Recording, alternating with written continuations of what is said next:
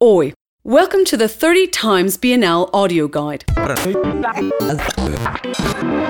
When he started his career in the 1980s as a member of group Casa Sete, Carlito Carvalhosa was producing large format paintings that registered pictorial movements on human scale.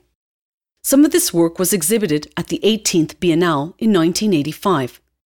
Deepening his explorations in painting, the artist began experimenting with new materials such as wax, malleable, translucent, and full of cracks, and mirrors which literally drew the viewer into the work. His art retains some constructive concerns involving both painting and sculpture.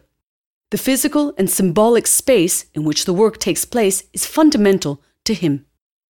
Made with plaster, chunks of asphalt, light fittings, sound, wood, fabrics, and other materials, his projects do not simply develop within the spaces they occupy, but actually create new spaces.